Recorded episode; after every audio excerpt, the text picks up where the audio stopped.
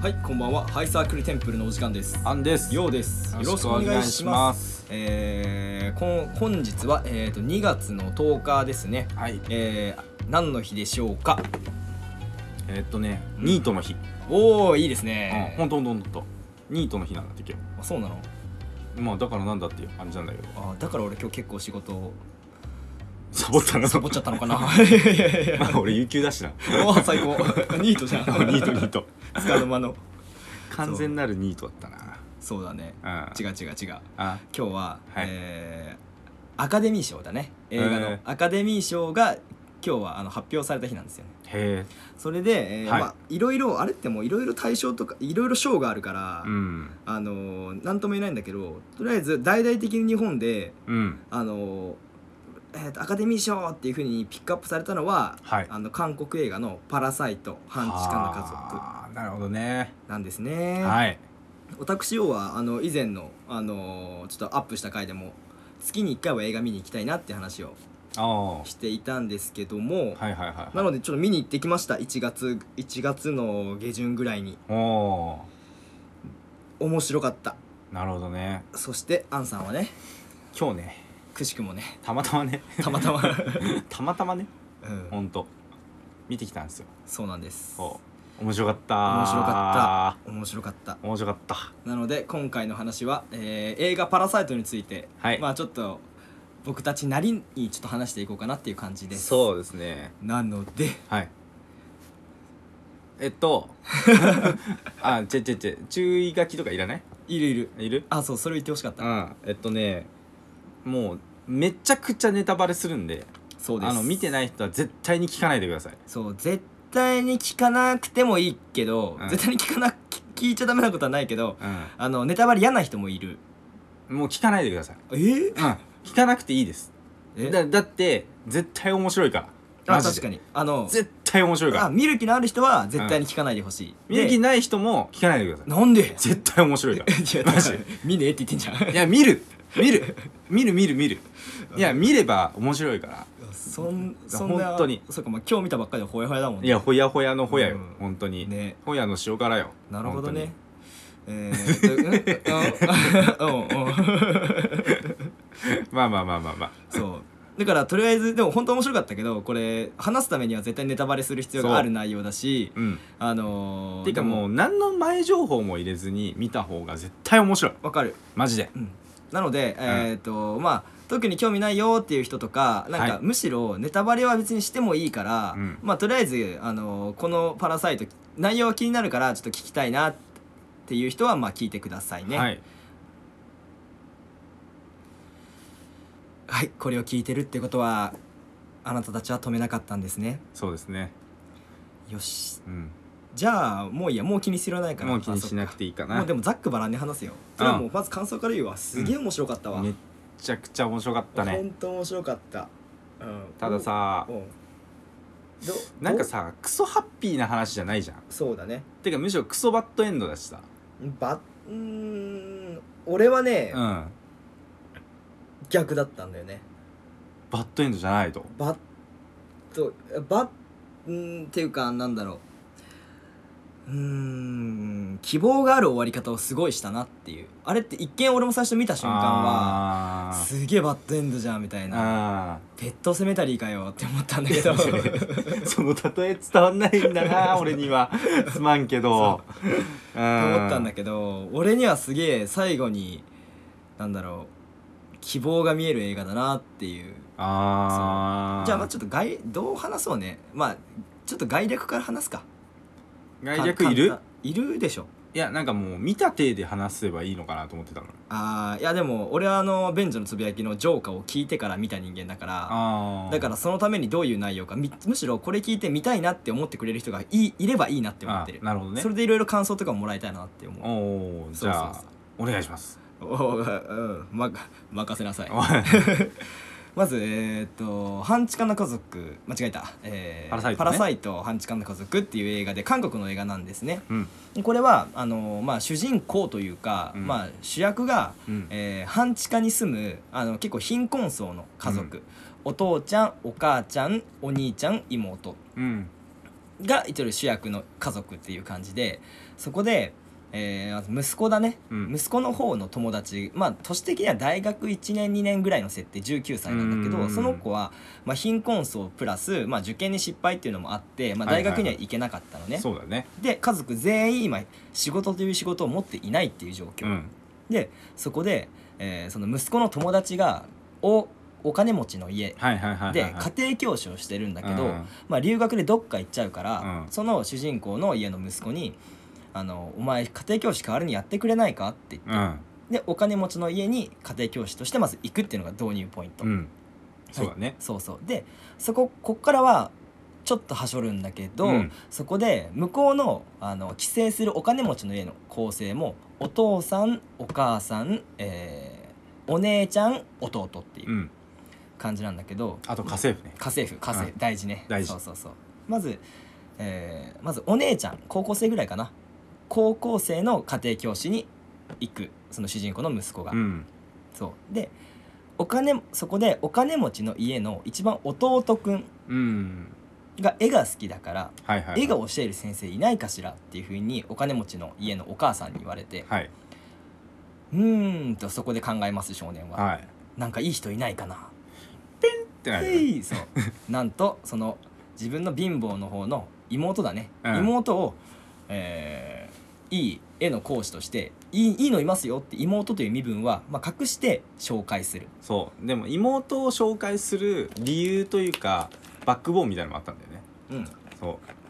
それも説明した方がいいかなそれは説明しなくていいと思うオッケーオッケー、うん、っていうのもあるあってすんなりと受け入れられたというかそうそうそうそうそう、んでそこからも芋づる式的に、うんあのお金持ちだから運転手がいるから、はいはいはい運転手に、まあ、ちょっと冤罪をかけて、うんお父さん、えー、と貧乏な家のお父さんもお金持ちの家の運転手として雇います、うん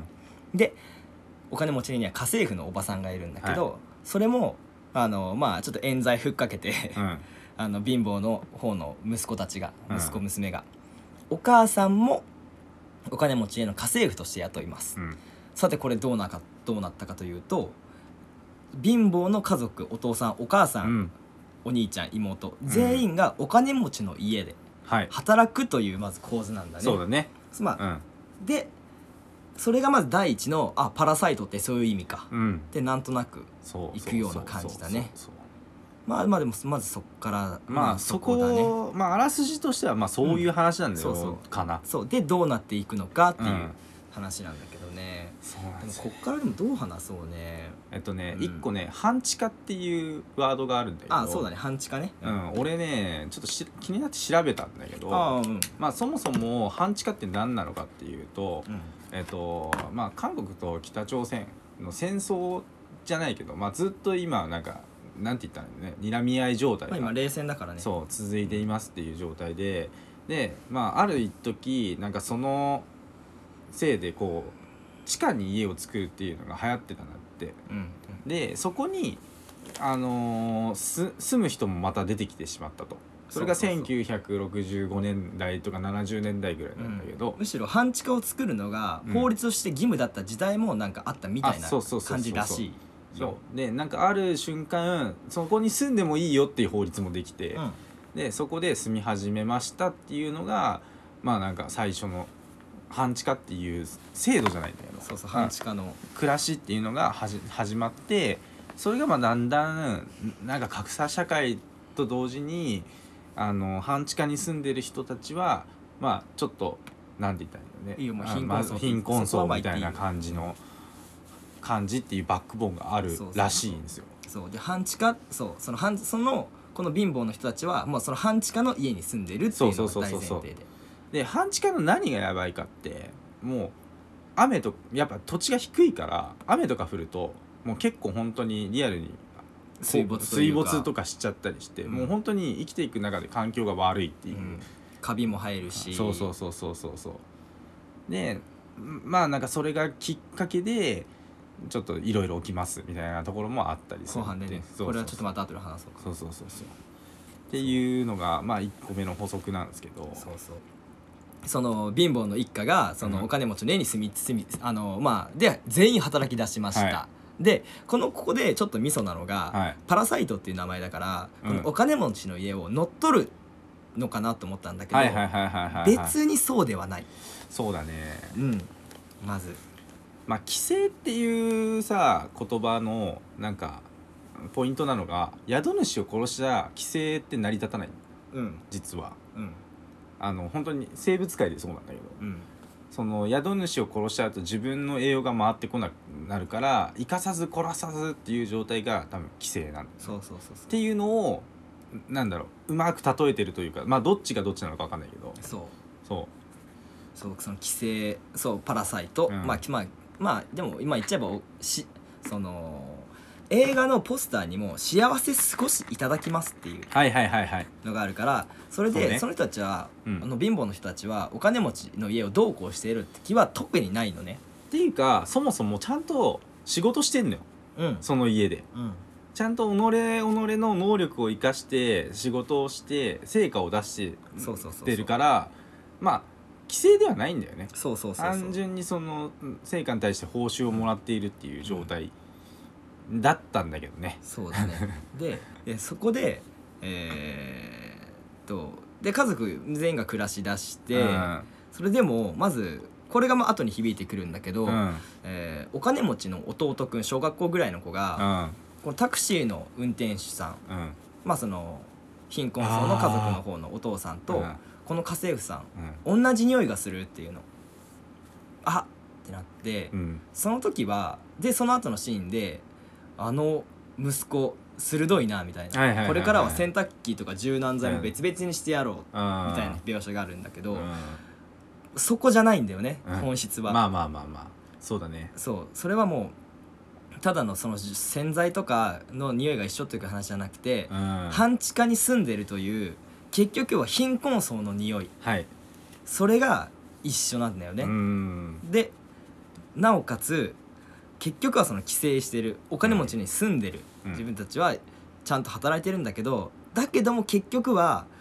その全然生活的には抜け出せてないっていうそうだねっていう比喩が比喩って言っても直接的にも言ってた部分も半分あったけどうんなんかそれでまず第一段階としてちょっとキュッとしたんだよね俺そはうねそうドキッとしたな俺はそうなんかそうそうそうバレんじゃねって思ったからうんわかるわかるあそうーそうそうでもバレるバレないの話映画ではないんだけどねそうだったねそうそううんでそしてあるそのお金持ちの家族がうん旅行に行きますはいって言ってまあキャンプか、うんキャンプに行きますって言って、家を開けるんだよね、うんでそのそうすると、うんその貧乏の方の家族が上流階級の、うんまあ、働いてる家でうんもうどんちゃん騒ぎ始めるんだよねそう俺さそこを見てそそこを見て俺だったら絶対しないと思ったうのそう絶対にしないって思った、そうう、ん、絶対にしないわって思った後に、うんもう一回考え直したんだけど、うんただ俺らって多分状況的にその雇われてる状態が一生続くと思っちゃうんだよねうんうんうん多分うんなんかそのまあわかんなんでかわかんないんだけど、うんなんか多分そういう感覚を持っていて、うんでもあの人たちってその状態が普通だって多分心の底から信じられないから、うんどっか夢みたいなとこがあると思うんだよねあわかりますわかりますわかりますそうだから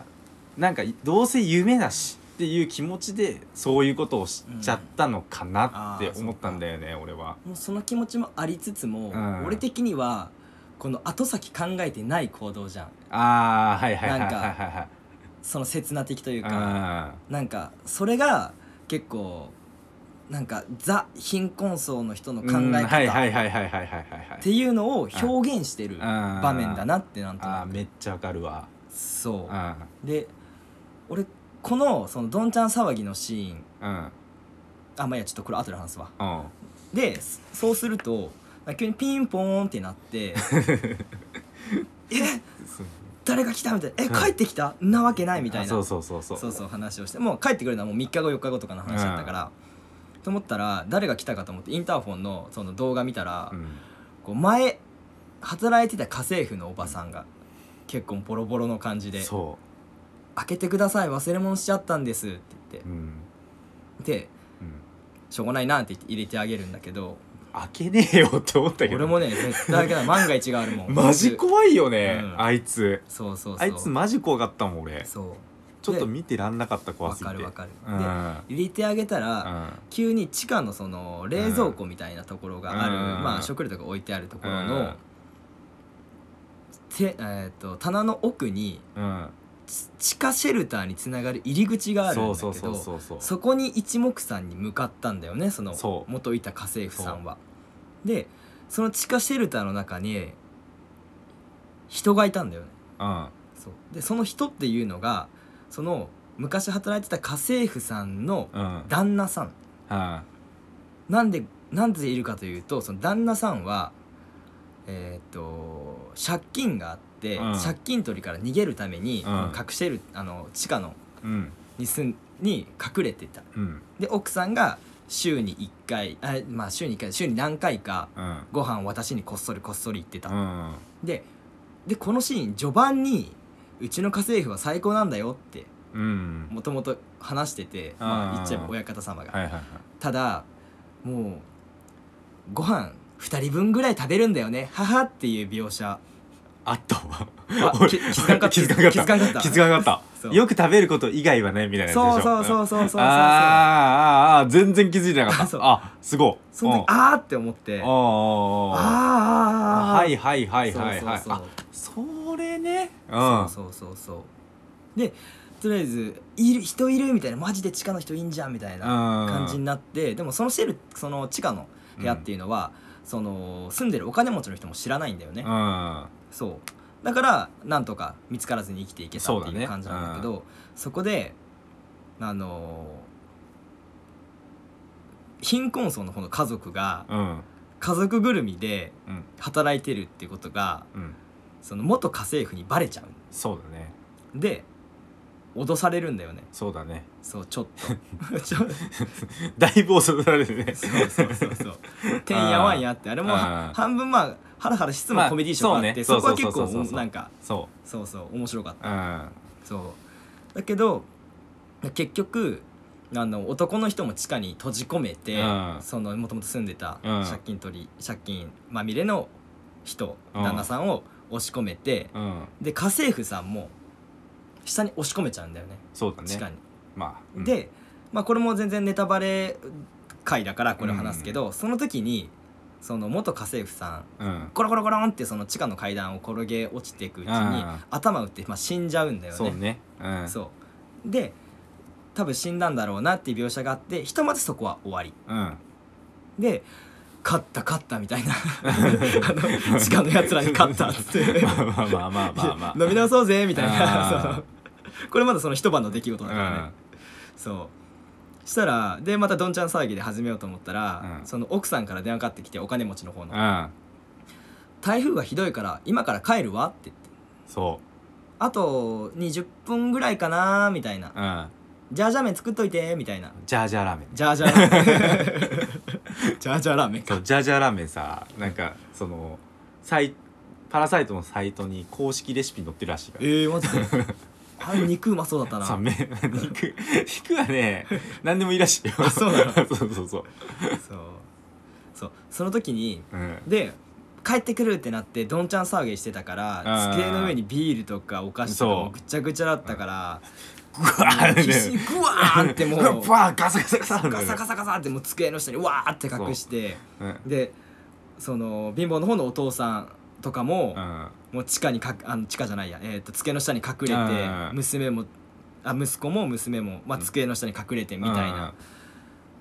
で帰ってきてうんうんギリギリ、まあ、見つからなかった、はいはいはいよかったよかったったていう感じなんだけどうん俺、うんその後のシーンがね一番グッときたんだよねえあんまりこんか った、それはパク夫妻がさうん、あのイチャイチャするシーンの音パク夫妻があの HH なことを始めるシーンなんだけどグ そこでグッときたッときたおねちんちんグッときたのチンチングッとき た。いや違う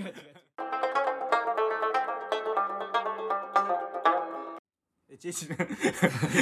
エチエチなことをしてたんですエチエチなうんそこで、まあ、何が起こったかというと、うんえっ、とその貧乏のお父方のお父さんはいと、まあ、息子娘うんはあたりが大きい机の下に隠れるんだよね、うんリビングの。いでリビングにはえっ、とそのソファーがあってはいソファーでそのお金持ちの方のうんまあ旦那さんと奥さんがうんこうエッチなことを始めるんそうだねですよそだから「エチエチね」って言って笑ってたんだけど俺がグッときたのはそこじゃなくて「エチエチなことに対してグッときたわけではなく てう右回りでしょ右回りそう乳首は右回りいや俺もグッときたわあグれッはときたでしょ、うんああれ余談なんだけどさああの字幕ではさうん「ダメダメ」みたいな感じであさー言ってたじゃあんー韓国語あのちょっと聞き取れる友達がいてさおおあれあの韓国語では「うんあいいいい」って言ってる言ってるらしいよあなるほどねそうえ息子見てるじゃないんだあ れへ息子見てるじゃないあれあそうなんだいいいいって言ってるらしいえまあまあその話は置いといて置いといてそう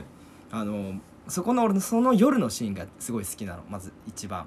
おーさっきはも話したけいど好きなんだそう好きっていうかグッときたというかその印象残ってるそうお金持ちの人たちがキャンプに行った、うんえーでどんちゃん騒ぎしてうるん貧乏の人たちが、うんの家の人たちがで飲んでくって言って話,、話の会もさ「いや本当にいい家だよな」ああこの家俺のもんだったらどうするみたいな話そねうどんだけいいかああーってっていう話もしてるからあ本人たちも心の奥では、うんまあ、今日だけのことだなっていうのがなんとなくまあ分かそうっねてる気が確かすにねるんだようね。んででまあ夢の時間というか、うん夢の時間っていうのはあっという間にもっとよりも早く来てしまうっそうだねていうのが早く帰ってきちゃったっていう描写の一つで、なんだろうなそれであの机の下に隠れてるうん半地下の家族の人たちうん貧乏の方それがすでに貧困層と富裕層分かれてる図だなっていうああまあまあまあのまをあもまのあすごくめっちゃ分かりやすく、まあそうまあ、ね要所にもあるんだけどうん分かりやすく下の人たちであー上流階級の人たちはソファーの上ででーんとでうんこの人たちが本物なのねこの家に住んでなるほどねそうでそれだけでもまず屈辱的というかさまあそねの時点で結局は偽りだ俺はもうこんな隠れちゃってっあていうでしかもまだエッチなことを始めるうんあもう他人もうこそこそし自分はこそこそしながら机の下でやってるで他のエッチなことをしてるのにもさうんまあ単純に空間にいたらさうん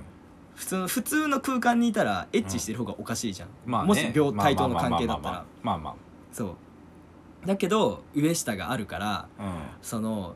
エッチなことをし始めてあまあ向こうわーって楽しいことしてるのに自分は机の下でバレないかバレないかっていううーってドキドキしてるうんうん本当にこれはなんかそのお父さんの心象なんかもう心境がもう計り知れないなと思って、うーんなんか一番わかりやすく描いてたなと思ってなるほどね俺はもうそこが一番胸が苦しくてしょうがない、まあうーんだなそうね俺はそこかなり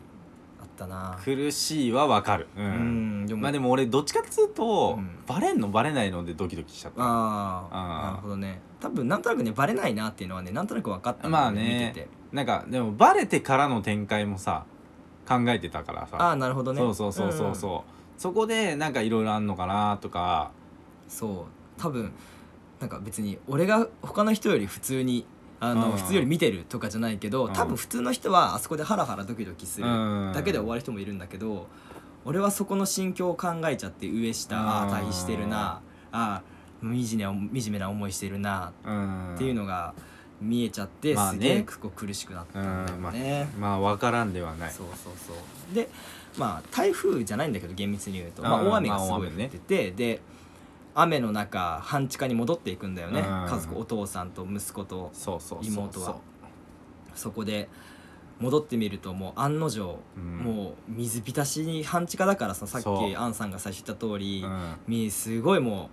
雨水がもう家の半分以上、うもんうで雨水使っちゃっててそうそうそうそう大事なもんだけ大事なもんだけ持って外に出るんだって言って、だからそもそもさ半地下って言われてさうん多分人が想像するのってさ、うんあの地面に浮か埋まっとるからさうんなんか洪水ってなんで起こんのって思うと思うんだよね、うん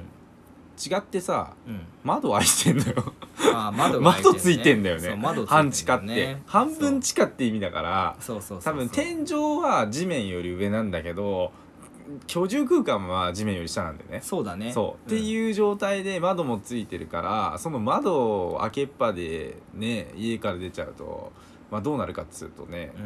その雨の水が全部流れ込んで全く部る流れと込むんだよ ねうかつすぎやろと思ったけど、うんまあでも、まあ、その日の雨はもうそんなレベルじゃないぐらいやばかったんだそうそう多よね分窓を閉めてたとしてもあそうそうそうそうそうぐらいの感じだそっうたかそうらそうそうそうなんだよねそうなんだよねでそこのシーンで印象的だったのは、うんまだこれ見てない人には多分通じないと思うけど、なんだろうトイレとかのもううん逆噴射してくるんだよね、あーだからうんピシャピシャピシャトイレから汚い水が汚水がもう黒、黒だねあれは、あで最初もう妹の方がその便座を閉めてやるんだけどさもうその後もう全てを諦めたかのようにうんその便座の上に座ってうんタバコをこうスパスパ吸うシーンーがわかるあるんだよえねゲロかっこよくなかったかっこよかったけど俺はもう哀愁あしか感じなかったな本当俺はてかどあど両方だっためちゃくちゃ演出的にはうんあめちゃくちゃかっこいいそだけどそう映像はめちゃくちゃかっこよくてでも心はむちゃくうちゃなんていうか、まああねいそうねくーっていう気持ちになるわかるなんかそこの振れ幅が一つの映像なのにうん二つの感情がそうね相まみえるっていうのがもうこのいいすごいいいシーンだったなっわかるうんてわかる思わうかるわか俺るはあそこはねうん、すごかったうん、結構壮絶なシーンだなっんかたはっねって感じもそうういやそうっそうそうてなった感じがすごい伝わってきてそうそうみんなめっちゃ焦ってさ大事なものとかさ集めてるのさうん妹だけさトイレタバコ吸ってるのさそうカキーって思っちゃうよい俺やはあの構座ねかっこいいんだよねうんかっこいいしその諦めの悲しさみたいなのもねそうそうそうそうわかるし、ういんや俺さその後にさ、うんあのさ石やんじゃん石うんそうこの映画実は石映画でさうん石めっちゃ大事なんだよ そうそうその石がさう、ん浮かんでたよねうえ浮かんではなかったんじゃな浮いかんでなかった多分いや俺さ拾い上げたようななんかあさ机の上に置いてあったんだあそういう机この上に置とかいてあってそうあだからちょっとあの石だけ見えたのかそう多分多あ分多そう分いうことか俺だからさ俺、うんちょそれがどっちか分かんなくて、うん石が浮かんでるからあれこの石ってめっちゃなんかいい石なんだけど実はそれ自体が偽物だったっていう描写だと思ったのよああなるほどね最初見た時うんうんでもなんか大事そうに持ってるから、うんどっちなんだろうって思ってたんだよねあうあん多分机の上に置いてあったんだあとー思うなるほどねあでもお兄ちゃんの方はさ貧乏の方のああーの石を持って帰ったじゃー、ん、あーね持って帰った、あれがうんね、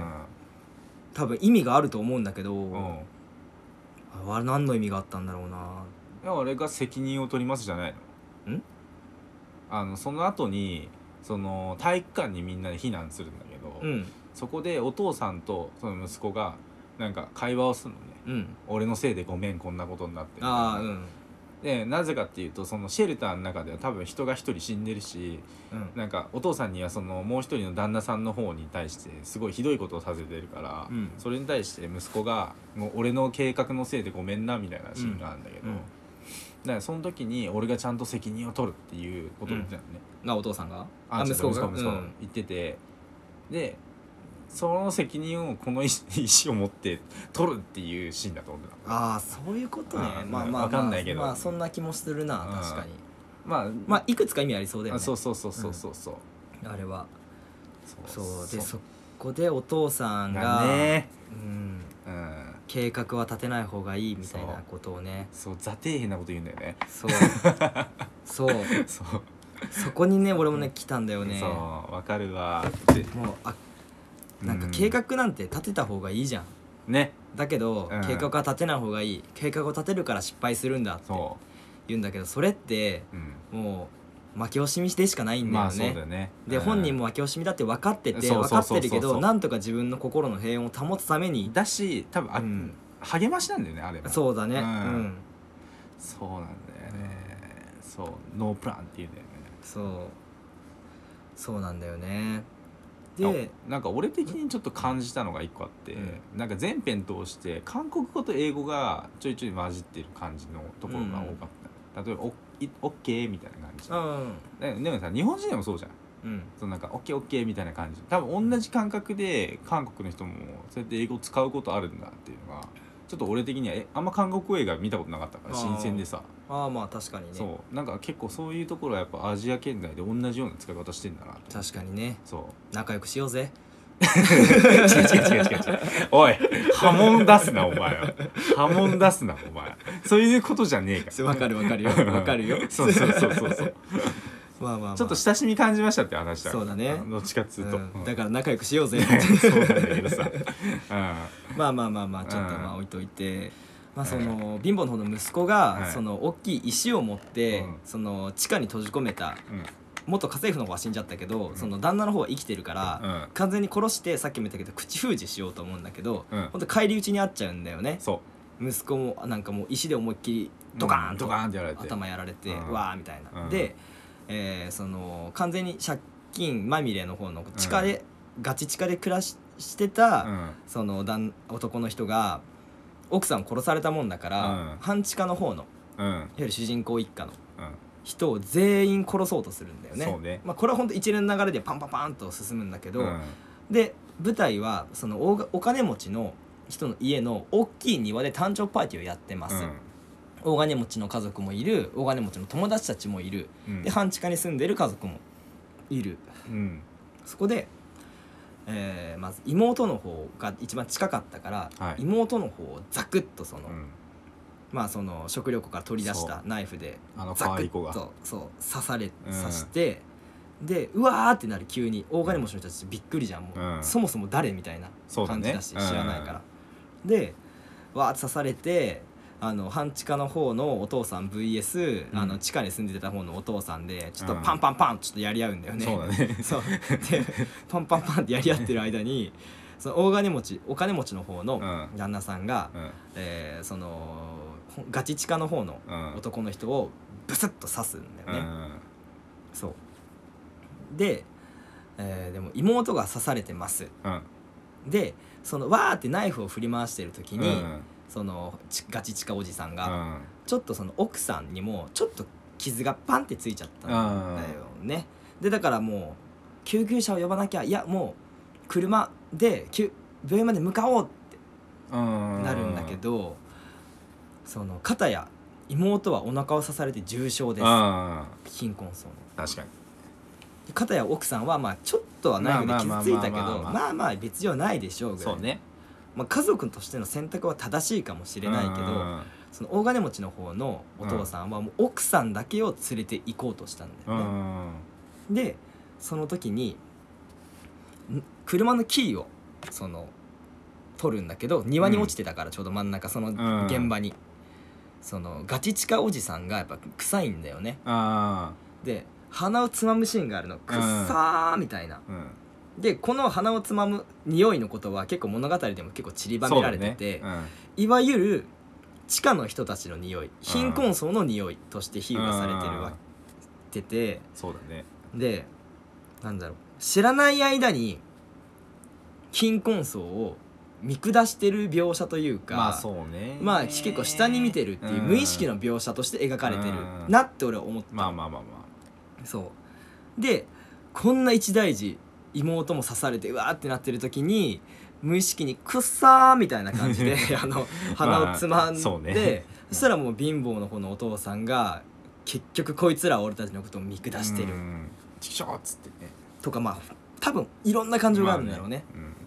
までブスッと大金持ちお金持ちの旦那さんをこう刺しちゃあっねて、でうわーってなって映りますねうんうん場面を場面がまあそおう父さん逃げますみたいなそうそうそうでそこからもうほとんどエンディングなんだけど、うんそしたらあのー貧乏の方の息子さんうん頭返り血になったんだけど生きててそうね病院で目を覚まします、うん事の顛末切り、ま、聞きます簡単に言うとそのガチチカおじさんが、うんそのあ貧困層の妹を刺しました、でお父さんは逆逆にそのお金持ちの人の旦那さんを刺しました刺しましたでガチチカおじさんはでも普通に死にまし死たにましたはあみたいになっちゃってうん落ち込んでて、でうーんこの説明難しいなここからうーんこれはいいんじゃないうん、いやでも俺最後に話したいところがあるんだよどうしてもああそうでまあなんやかんやありつつあのーその家は空き家になったんだよね空き家になったね空き家になってうんでもおお父さんお金も貧困層のお父さんが見つからない見つからないってなるんだけあどーそうそうそうその刺じした後に逃走するのねそうそう逃走するんです、うん、あそうだ逃ね走しありがとうありがてで見つからなくて、うんで警察とかもずっと探してるんだけど結局見つからねえわっつってあのーまあその次のシーンに移るんだけどそうそのその次のシーンってのが息子が目を覚ますシーンに移るんだけどそでまあ結論から言うと外に逃げたと見せかけて、うんそのガチ地下の方に今度は貧困層のお父さんが隠れてうるうんだよね、ん、イエスそうそこでえーっと男の子はで時が経って、うんえーおその息子さんが大人になった時に半,、うん半地下の方のうんその家を買ってうん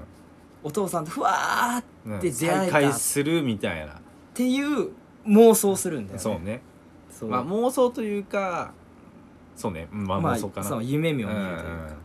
でパッて覚めて現実に戻ってまだうん19歳20歳うあ、んであのお母さんの貧困層のお母さんのはまだ生きてるからうん俺お金持ちになってうんあの豪邸買うよってうん絶対にみたいな感じでうん宣言をして、まあ、終わる終わるそのまま終わる結局変えたのかどうかはわからないでしたそうで多分ここ分かれると思うんだけど、はいバッドエンドじゃんみたいな最初に話したうんと俺はもう希望が見える映画だなってう思ったーんなるほどねそうえでも結構ね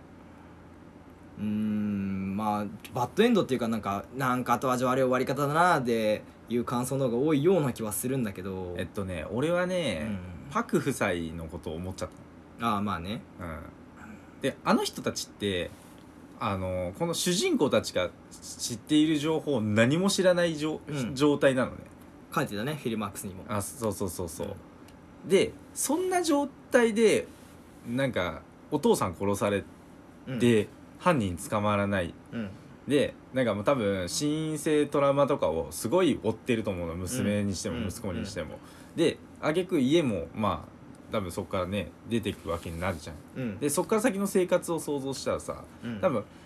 半地下になっちゃう可能性もあるわけじゃんうね、ん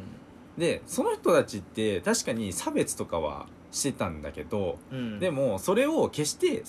積極的に外に出してた人たちじゃそなうくてそうそうたまたまその半地下状態だ半地下じゃないパラサイト状態だったからたまたま知られちゃっただけなのうん、うんパラサイト状態だったからっていうと微妙なんだけど、まあ、そのたまたまその家に内緒でいたっていう状態のせいで知られちゃった事実うんなんだよねあの人たちなんか臭いわそうそうそうそうっそてういうでもそんなんさす る無する理やんすそるすんるなんするじゃんぶっちゃけさそれでさ怒られて怒られて殺されてってさ救われようがなさすぎるでしょあの人たちって俺は見てる最中は思わなかったんだね見てる最中はどっちかというと半地下側の家族がなんかこんなことになってすごいなんかかわいそうだなみたいな、まうあ、ん同情心だったんだけど、うんなんか見終わって振り返ったらいやいやいやいやと思ってあいつらクソじゃねって思うナイツラックスをプラスパク夫妻がお金持ちの人たちもかわいそうだなって思ったんあだよそうねそうそうって思ったっていうのが俺の最終的な感想かなそこに関してうん俺が思ったのは、うんまあ俺も今の韓国事情とかあんま世界事情あとそうかね知らないけど、うんでもいわゆる格差社会がひどいっていうのは韓国は結構世界的にも結構有名な話らしいのねあそうまあなんだね財閥とそれ以外でうんだからあのそれに関しては本当警鐘だと思うんだよね、まあまあまあまあま見下しあのー無意識にでもあうん貧困層とか上司とかしたまあまあ見まあ下してませんかどうなんですうか、んでそういうのはダメだぞってうんいうためのまあ映画の中だけでまあ見たそうらねかわいそうなんだけど、うんなんかだからまあ大事な結局大事な存在ではあるんだよね、あの人たちにと差っては別が極まるとこういうことが起きちゃうぞっていう警鐘なのかなともうんちょっと思った、しかも無意識なやつね受験お受験戦争そうお受受験戦争にうんはい失敗したらもうおしまいみたいな、はいはいはいうん、現にそあの家族はうん映画の冒頭からちゃんとした職を持ってないまあそうだね誰もだよ、そうね、うん、そうねピザの箱折っとったもんなピザの箱がまあ日本円で言うと多分10円20円とかなんかねそうね100円とかそん多分そんなもんだよねねうん、でもまともな仕事がないんだよね、そこでなんか現実の今のまあそこまで違う全然違ったら申し訳ないんだけど、うん俺が知ってる限りの情報ねはい韓国って一回その足を階段を踏み外したらもう終わりまあねそしたら終わったらもうあとはもうそれこそ本当半地下で暮らしていくしかあなーい貧困層のまま暮らしていくしかないで一回失敗したらひ諦めちゃうんだよねあー日本でもまあ結構そうなまあ節まあまはああまるあじゃまんああるねそうでそれを見てあのそれを踏まえて俺はあの最後お金持ちになってやるんだ普通だったら普通の、その一度つまずいちゃった人たちはあー立ち上がれないんだけどうんのひあの最後の主人公の貧困層の息子は絶対お金持ちになってやるんだ、ある種目標じゃないけどっていうねそう上を見るんだよねう、んでそれも結構対比になってたもうそれこそ上下の上を、うんっていうのを感じて俺はすごいなんだろう勇気をもらえたかはあ単純に勇気をもらえたっていうのもあるしうんなんかまあがん頑張ってほしいなっていうのもあるしななんかこれを見た世界の人たちがなんだろう自分の努力次第で、うん生まれとか関係なく努力次第であの夢を叶えれたりとかお金持ちになれたりとかそういうような中に世の中にしていかしていかなきゃななったらいいなってうんうんうん思そううだねだけで、あのーまあ価値が意ある味がという意か味があると思うんだよね、俺は。うんそうだねそうだから俺それを見て俺これはすごい勇気をもらえる映画だなってあーだから結構バッドエンドってどうなんだろうな人によって俺レビューもそんな読んでないから人の何とも言えないんだあけどとねえっとねあんまりねそのバットとバッドエンドっていう言い方すらしてない人が多かったかもしれんね、いろいろそうか読んでみたけどう、うんん、まあ、そこでなんかいいないいなっていうかそうだなって思ったうーんで今例えば恵まれてる環境にいる人だったうら、んあのーその上だ下だとかうん関係そういうのをフィルターを外しなさいっていうのもあるし、うん実際に貧困層の人が、まあ、貧困層の世界の貧困層って本当にガチな人多いからうさん、まあまあまあ、まあ、この映画自体見れるかわからないけどそ、うねまあ、韓国の人たちは多分結構見てると思うんだよねこの映画あそれで勇気を持って頑張ろうって思えて思えれたらいいなって監督は思った部分もあったんじゃないかなとーうんなんとなく思ったな俺はうんなるほどねあとこれ見た時としかわからない話になっちゃうんだけどさうんどこのシーンだったっけなんか印象的な部分あったあ俺やっぱタバコのシーンかなああまああれはなうんまあそうだな確かにでも全体的に衝撃的なシーンは多かった気がするな、 あでも俺めっちゃめっちゃ衝撃的なシーンだったのが、うんその小学校1年生の息子金もパク夫妻っていう金持ちの方の息子の子供、うんうんちょっと名前忘れちゃったけどなんかその子が神聖のトラウマを持っているっていう話があって、うんうんうんその妹が家庭教師で作っていうなった時にうんでそれも一応伏線としてあったんだけどなんでその心因性トラウマを打った負ったかっていううん理由のところが俺的には 結構怖ってなった わかるってなった あれ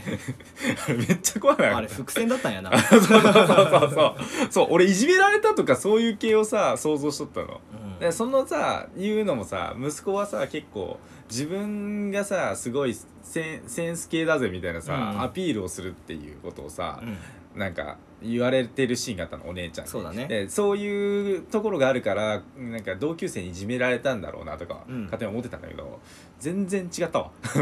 ねそう全然違ったうんだから理由はそのガチシェルターに住んでたお父さんがお腹空いてこうご飯を盗みに行くシーンに遭遇してしまってそれが幽霊だと勘違いして失神したっていうのがうんトラウマの原因なんだけど、 でも面白いよね面白い普通にああここか怖っってなった面白かった面そう白かったあそこはめっちゃ覚えてるなうんうなんんか、うん俺がもやっとしたのはね、あのーみんな能力ある人だったじゃん貧困層そうそうなんだよねお父さんはね本当に運転がうまいのうんカーブとかでうん後ろでお金持ちの人がコーヒーとか飲んでても、うんこぼすこと一切なくて、そうね振動なくて、うんで妹は妹で、うんまあそのまあ日本でいう東大に入りましたみたいな証明書を、うんあの偽造するんだよねそうだねそれも技術がいることそうだねだから、うんあれはちょっとギャグシーンとして使われてるけど、まあまあそうだねちゃんと能力はある人だ、うん、だしあそとうその息子金持ち夫婦の息子の方もすごい懐いてるのよ、うん先生にそうだから人間的にも素晴らしい人なんだよそうそうそうそうそうこはそうなんだよねそうそこに対してでも生まれた瞬間から決まっていたわけじゃじゃないけど、うんままああねそういう部分もあるじゃん、うんうんなんで美大入れないんだよみたいなうんお金がないみたいなうんさそう シーンもあったりそうして、だねでもこれなんだろうな本当なんだろうえー、っと海鮮丼みたいな、うん、全部うまく乗ってるな丼の中におう海鮮とディスろうとしてるあ違う違う違う違 う俺前ペットセメタリーさあごちゃごちゃ混ぜすぎておもしああんま面白くなかったっていう話をしたじ味ゃん噌醤油豚骨塩ってことそうそうそうだ から今回は海鮮丼かなああコメディは別に笑えるしあシリアス成り立ってんのかそうそあうーいいバランス、うんわかるわでしょわそうかでしるょわかるそうとわ笑える部分あって考うんえさせられる部分あって、うんハラハラする部分あってで今なんかなんか風刺もしてるし、うーん、うまいなそーう全部素晴らしかったねうんそカメラワークもすごい良かったううな、んあれなんかさそれはちょっと調べたんだけどおうなんかさガラス張りおがお金持ちの家の人ってガラス張りあーあの庭かなそうそううん多分見た見見てない人しか多分想像しづらいと思うんだけど、うん最初のシーンでこうガラス張りのこの窓の連結部分で、うんうんうんそのガラス張りだけどこの直角になってる部分がああーるあるガねラス張りの角のあれでまあもう当たり前だけど線が入るじゃんあそういうことうん、うんはいはい分はかったいえだから格差ってことでしょそう右にいる人あがーお奥さん金持ち左にいる人がその貧ー困家政婦家政あああった婦でそういう場面多かったのよ俺は あー全然気づかなかっで俺もねちょっとしか気づかなかった、へー全然1個2個ぐらい、たへえそうすごいね全然気づかなかうったがいろいろあるらしいのあーえだからそういうのはサブリミナル的にすごい効果してなんかなんかそういう感じになってんだろうねそうこれはねだはかあらそれを見た後に見てうおーって思ったもうね一回見たくなってきたなうんもう一回見てもいいと思うああなんだろうななんだろうなすげえ熱くなった映画だったな俺的には、てかね単純に話がゲロ面白いのよそうだねうんうんなんかそういう社会的風刺だとかそういうのは一旦置いといてよくて、うんうん、後から感じることかもしれないしうん単純に話がめちゃくちゃ面白いから見てほしいんだよね、うん見てほしい面白かっうた、んうんでねちょっと脱線するよあの貧困層の妹ちゃん可愛いんだわ可愛い 可愛いんだわあのねちょっとね出始めの時はさまあほんと一重うで、ん結構なんだろう顔に凹凸もなくてそうねなんか一応その貧困層の家族が主,、うんその主役だからそれのまあ唯一の好意って、そうだねまあ、お母さんもいるけど、うんの割にはなんか貧相な顔というかそうだねのそうちょっと可愛い人でもよかそうそうそうったんじゃないかなって思ってたら、もう見ていくうちにどんどんどん魅力的になってくわかるわめちゃくちゃ可愛いしなんかさ愛嬌あるよね愛嬌あるあ可愛いーわかるわうん、でさちょっとこれこれだけさもう気づいてるかもしれないんだけど見てほしいんだけど、うんあのポスタあポス全然見てない俺ーポスターこれうんあのみんな目線入っ目線目にさモザイク線入ってる線ね入っててさ、これさ、うん気づいたうんお金持ちの人だけ靴履いてて半地下の人たちは裸足なんだよねあ目線じゃねえんだ目線じゃない目線じゃないミスリードしてんだそうえー、怖いわな貧 乏はこれはね、うんあの江戸からの沖縄くんが来ました遊びに、い、はい、まあまあまあまあちょっと待ってね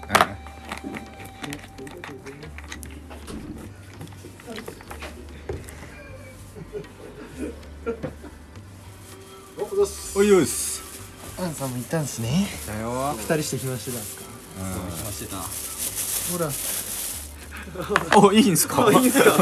おいいんすかあありがとうパシパシられたからおはようございますよさんに一本もらおうじゃんごめんちょっと撮ってたのパラサイトを見てたかあら今日パラサイト見てたあパラサイトを見たからあ2ー人とも映画をち今ょ日休みだっあ、えっと、俺2週間ぐらい前に見てたあそういうこそう俺今日見てきとたパラサイト会を撮ってますそうそうそうそうそう面白かったわ面白かったわーっていう話をずっやとっしてたぱ面白いんだうん面白かっためっちゃ面白かっいいなまあたとりあえずね結論だけ とりあえずこれだけ撮ろうか、うん